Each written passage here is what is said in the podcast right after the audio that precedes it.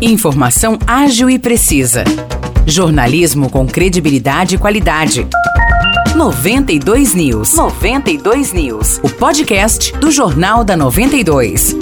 Olá, eu sou Morris Projan e a partir de agora você fica bem informado sobre as principais notícias do dia em nossa cidade e região. No episódio 579 do podcast 92 News, você confere. A Prefeitura de São João da Boa Vista recomendou o uso de máscaras em todos os ambientes coletivos. Isso significa que a utilização do item segue não sendo obrigatória. A orientação da Prefeitura vale principalmente nos estabelecimentos que prestam serviços de saúde públicos e privados e nos serviços de transporte coletivo e seus terminais. A Prefeitura também reforçou a necessidade dos sanjoanenses completarem o ciclo vacinal. 90,15% da população do município está vacinada com pelo menos duas doses contra a Covid. Ao contrário de São João, diversas cidades do estado de São Paulo, inclusive a capital, tornaram obrigatório novamente o uso de máscaras em estabelecimentos de saúde ou em transportes coletivos, devido ao aumento no número de casos de Covid-19.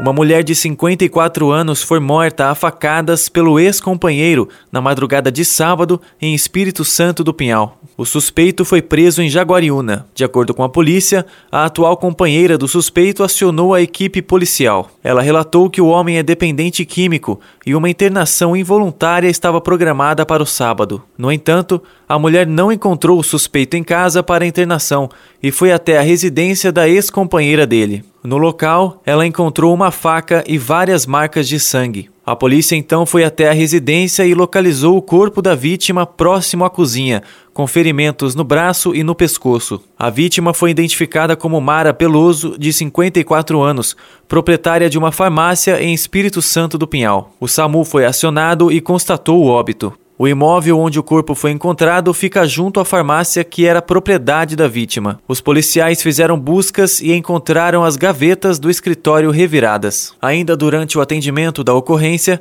a polícia recebeu a informação de que o suspeito teria sido abordado na cidade de Jaguariúna após tentar realizar um roubo. Segundo a Guarda Civil Municipal de Jaguariúna, o homem inicialmente parou em uma rodovia no trajeto após ficar sem combustível no veículo. Ele alegou que passava mal e por isso foi levado até a UPA da cidade. Na unidade de saúde, ele entrou em surto, deixou o local em seguida e tentou roubar um carro nas proximidades. Ele foi preso ao ser achado sentado na calçada com cerca de 14 mil reais em espécie. Ele também estava com recibos em nome da farmácia de Mara Peloso. O suspeito foi levado para a delegacia de Jaguariúna, onde permaneceu detido.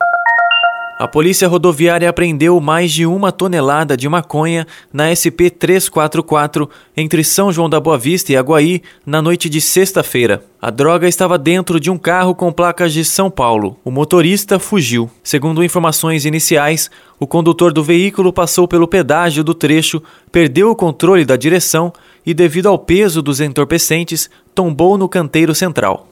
A Renovias, concessionária que administra o trecho, foi até o carro para prestar socorro, entendendo que poderia haver alguma vítima. No entanto, encontraram apenas as drogas. A polícia rodoviária foi acionada e fez a apreensão de 1.733 tijolos de maconha, totalizando uma tonelada, 63 quilos e 300 gramas. A Polícia Civil de São João da Boa Vista realizou perícia no veículo e agora investiga quem é o dono dos entorpecentes. Os destaques de hoje ficam por aqui. Valeu e até o próximo episódio do nosso podcast. Para mais notícias de São João da Boa Vista e região, acesse 92fm São João.com.br ou siga 92fm São João nas redes sociais.